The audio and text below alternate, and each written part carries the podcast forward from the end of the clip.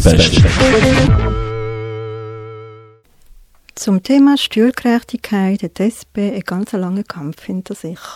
Bereits in den 70er Jahren hat die SP die Steuergerechtigkeitsinitiative lanciert. Damals ist sie mit 56 Prozent Nein-Stimmen verworfen worden. Herzlichen Dank, Frau Regierungsrätin Herzog, dass Sie Rede und Antwort für das Radio X stehen. Es ist ein langer Kampf für die Steuergerechtigkeit. Was besagt Steuerinitiative Gerechtigkeit?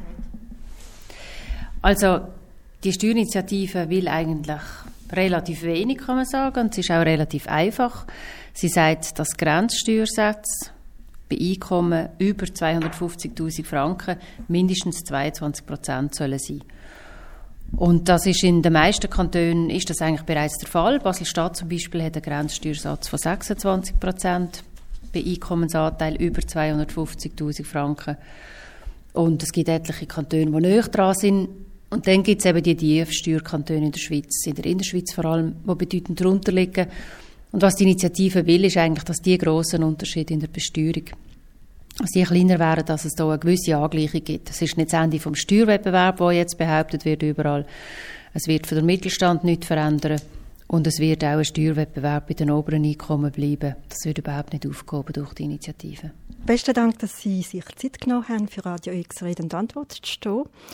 Steuergerechtigkeitsinitiative, Gerechtigkeit, das assoziiert etwas Positives, das müssten alle dafür sein. Warum sind Sie dagegen? Also eben nicht, die Steuergerechtigkeit ist ein Label, das die Initianten dieser Initiative gegeben haben. An sich ist es eine Steuerharmonisierungsinitiative. Wir haben schon seit längerem neben einem Finanzausgleich, wo der Ausgleich unter den Kantonen regelt, haben wir formelle Steuerharmonisierung und die formelle Steuerharmonisierung sagt zum Beispiel, welche Abzüge man darf machen und regelt andere Sachen. Die materielle Steuerharmonisierung, die jetzt hier angesprochen wird, die geht so weit, dass die Kantone nicht mehr selber können beschließen, mindestens in gewissen Bereich, dass sie eingegangen werden. Und das ändert das Konkurrenzverhältnis und damit ist weniger Konkurrenz in der Schweiz vorhanden. Und können wir sicher sein, dass wie bei Lebensmitteln oder bei anderen Produkten auch, dass die Preise aufgehen und die Steuern aufgehen, konkret für alle. Steuerharmonisierung, auch das ist ein Wort, das mit positiven Konnotationen einfach besetzt ist. Und Sie sind trotzdem dagegen, also da versteht das Volk gar nichts.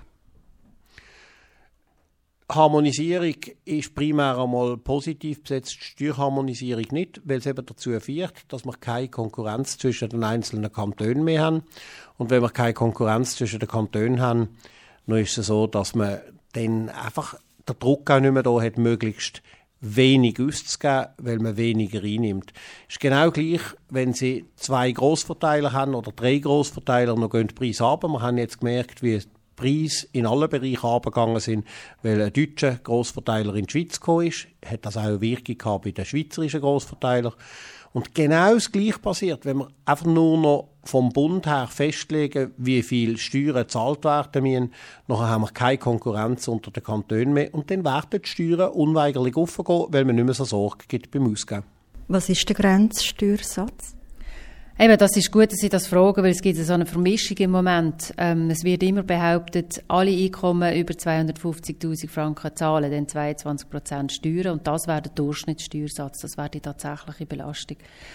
Ein Grenzsteuersatz heisst, dass man bei Einkommensanteil eben über 250.000 22 Prozent zahlt. Der Grenzsteuersatz, wenn Sie sich vorstellen, ein Steuersystem ist so, dass die verschiedenen Tranchen von Einkommen ähm, also es ist in jedem Kanton anders. Man kann sagen, man kann ein Beispiel machen, vielleicht das Einkommen von 0 bis 10'000 wird vielleicht mit 2% besteuert, von 10'000 bis 20'000 mit 5%, von 20'000 bis 30'000 mit 7%.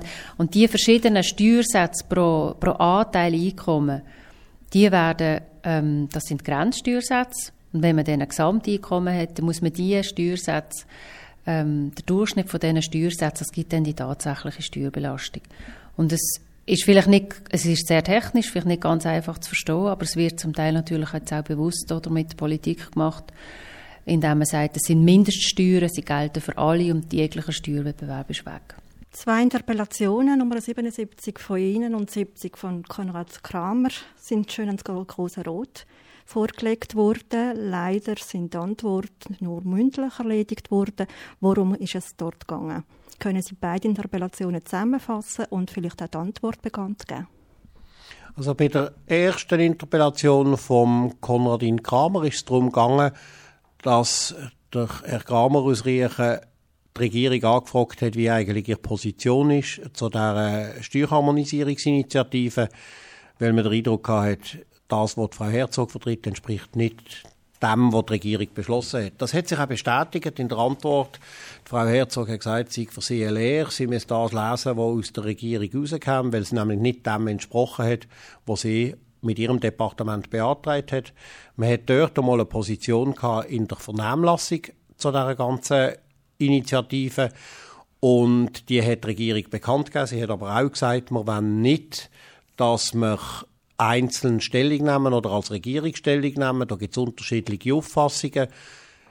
Die Frau Herzog als Finanzdirektorin gibt Auskunft im Sinn von der Vernehmlassung und das hat sie aber nach meiner Meinung eigentlich nicht gemacht im Sinn von der Vernehmlassung, sondern einfach ihre eigene Meinung durchblicken lassen. Bei meiner Interpellation ist es um zwei Fragen gegangen.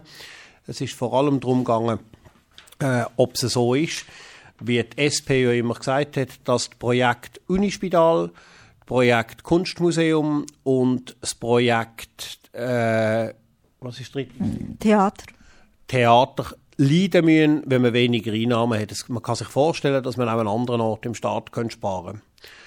Und äh, die zweite Frage war, warum äh, die Finanzdirektorin zielt verschwiegen hat, dass einzelne Steuerzahlende auch in Basel-Stadt und Basel-Land mehr müssten zahlen. Das ist genau der Punkt, wo in der Vernehmlassung gesagt worden ist, was Frau Herzog jetzt auch zugegeben hat.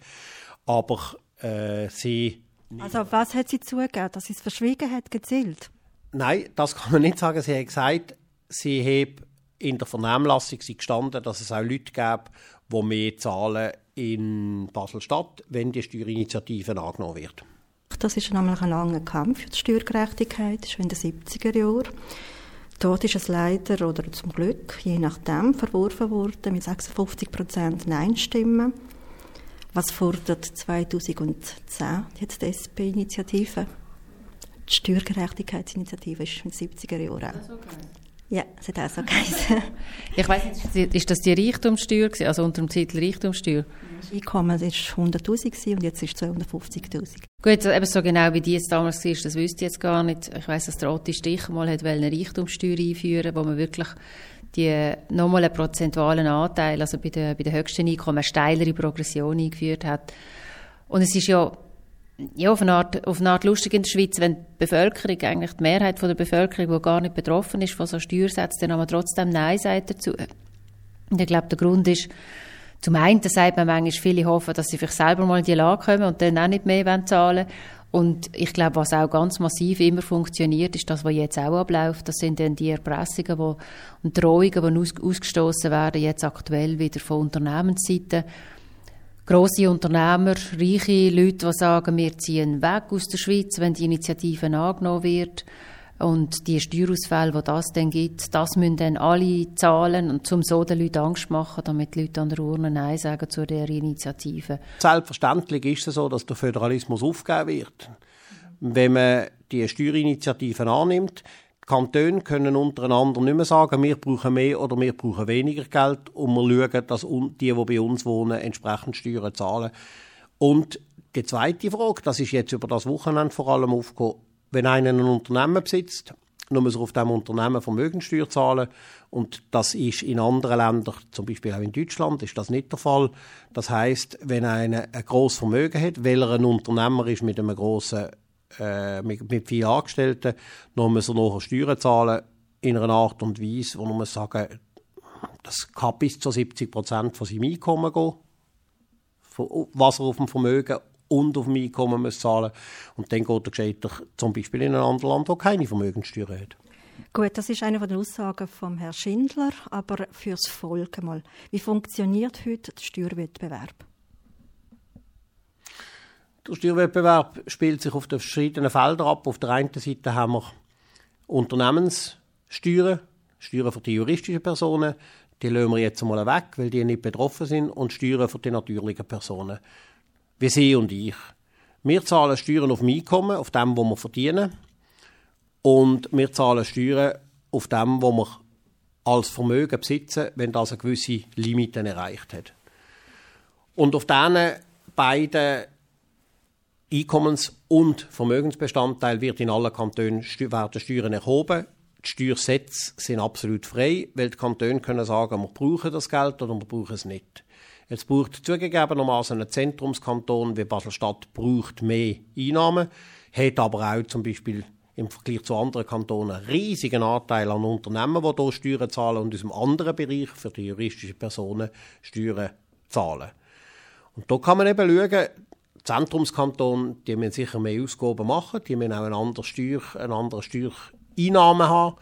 Und die, die peripher liegen, die können teilweise profitieren, haben dafür den Nachteil, dass sie eben nicht im Zentrum liegen und dass zum Beispiel die Anbindung an die Kultur, die Anbindung an die Arbeitsplätze nicht so direkt und so gut ist. Was fordert genau die SP und wie viel sind von der Initiative schlussendlich betroffen? Im Klartext. Genau, das ist sehr wichtig. Es ist ein Prozent der Bevölkerung ist wirklich direkt betroffen in den Kantonen, wo die Steuersätze jetzt tiefer sind, als die Initiative verlangt. Mehr Leute sind von der Vermögenssteuer betroffen als bei der Einkommensteuer, da sind es noch weniger. Und es ist aber, wie gesagt, es ist ein Prozent der Bevölkerung.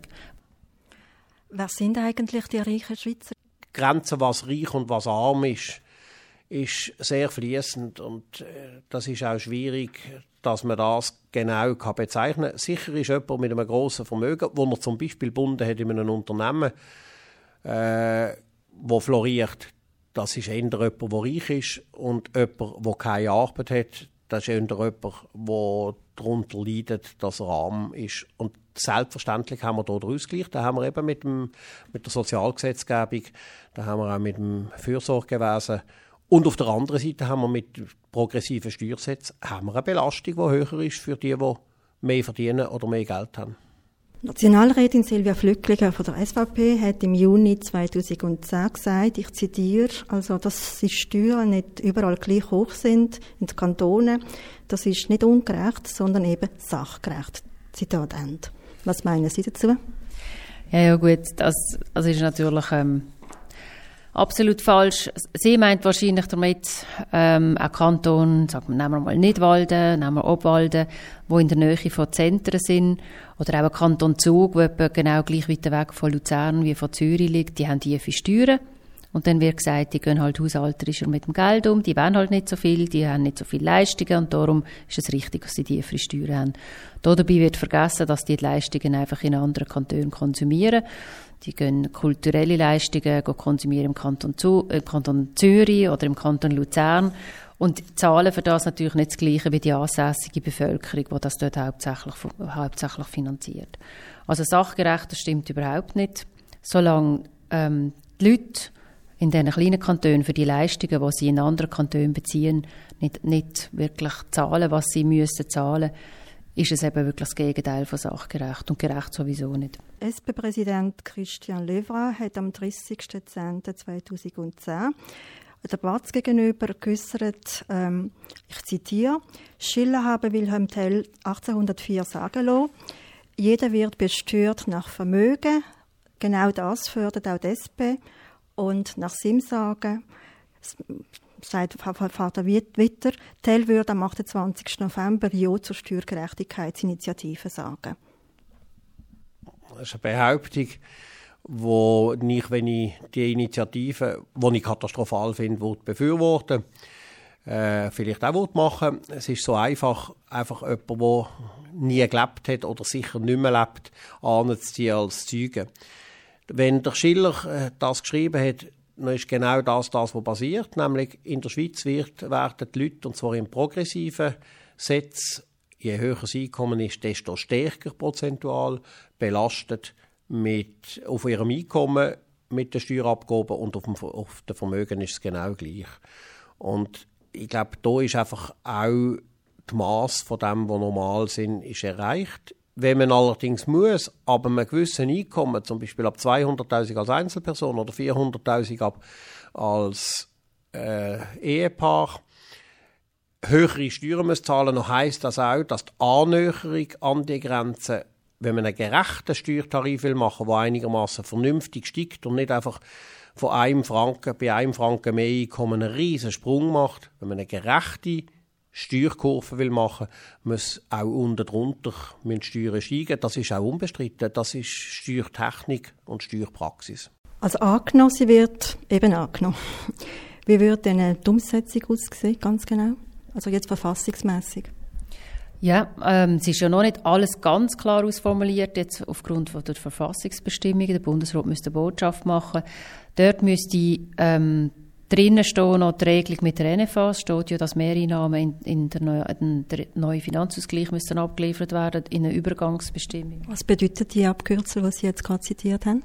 Eben, die NFA ist der neue Finanzausgleich zwischen Bund und Kanton und ähm, die Mehreinnahmen sollen laut Initiative in den Finanzausgleich fließen. Das muss man noch ausdeutschen. Man muss sagen, welchen Anteil, wie viel, das ist noch nicht festgelegt.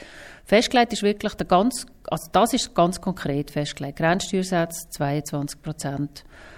Ähm, und sonst eben die Aggression, das ist an sich heute schon so. Es geht eigentlich vor allem, glaube ich, noch, noch um den Teil vom, die Verbindung mit dem Finanzausgleich. Die müsste noch ausgeschafft werden. Die ist erst sehr unbestimmt. Was wird Match entscheidend sein? Matchentscheidend wird sein, ob die Mehrheit von der Bevölkerung auch realisiert, dass es hier darum geht, dass wir auch Leute, die bei uns Geld investieren, sei es in Kunst oder sei es in Unternehmen, dass wir die hier brauchen.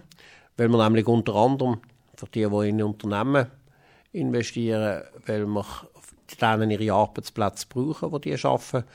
Und nur mit diesen Arbeitsplätzen haben wir überhaupt auch genügend Einkommen. Die Schweiz hat keine Rohstoff und muss entsprechend schauen, dass sie mit innovativen Tätigkeiten, mit Firmen, die innovativ sind, hier einen Wohlstand können schaffen Und für das, das kann nicht alles der Staat machen, sonst haben wir eine Staatswirtschaft, für das braucht es Unternehmer und die müssen vernünftig besteuert sein, unter anderem auch für ihrem Vermögen, nämlich so, dass es nicht einfach die Hälfte jedes Jahr einen Teil vom Vermögen abschneidet bei diesen Leuten und die damit sagen, wir im Vergleich muss ich jemand anders gehen. Der Bundesrat lehnt die Initiative ohne Gegenvorschlag ab. Die Initiative, so die Begründung vom Bundesrat, stellt die sogenannte Souveränität ins Steuerbelange und damit den Steuerwettbewerb in Frage. Auf dem Weg schadet sie der ganzen Schweiz. Ihre Standortattraktivität wird geschmälert und durch die Einschränkung vom Steuerwettbewerb wird zudem der Druck auf den Kanton sinken, ein optimalen Preis-Leistungsverhältnis anzubieten, was zu Steuererhöhung für alle führen könnte. Zudem sind nach Ansichten vom Bundesrat bereits Instrumente vorhanden, wie zum Beispiel die Neugestaltung vom Finanzausgleich, welche den Steuerwettbewerb in geeigneten Schranken halten. Degressive Steuern sind zudem gemäss Bundesgerichtsurteil schon jetzt verboten in der ganzen Schweiz. Neben dem Bundesrat lehnt auch das Parlament Steuergerechtigkeitsinitiativen ab. Der Nationalrat hat die Initiative mit 128 zu 64 Stimmen bei zwei Enthaltungen abgelehnt.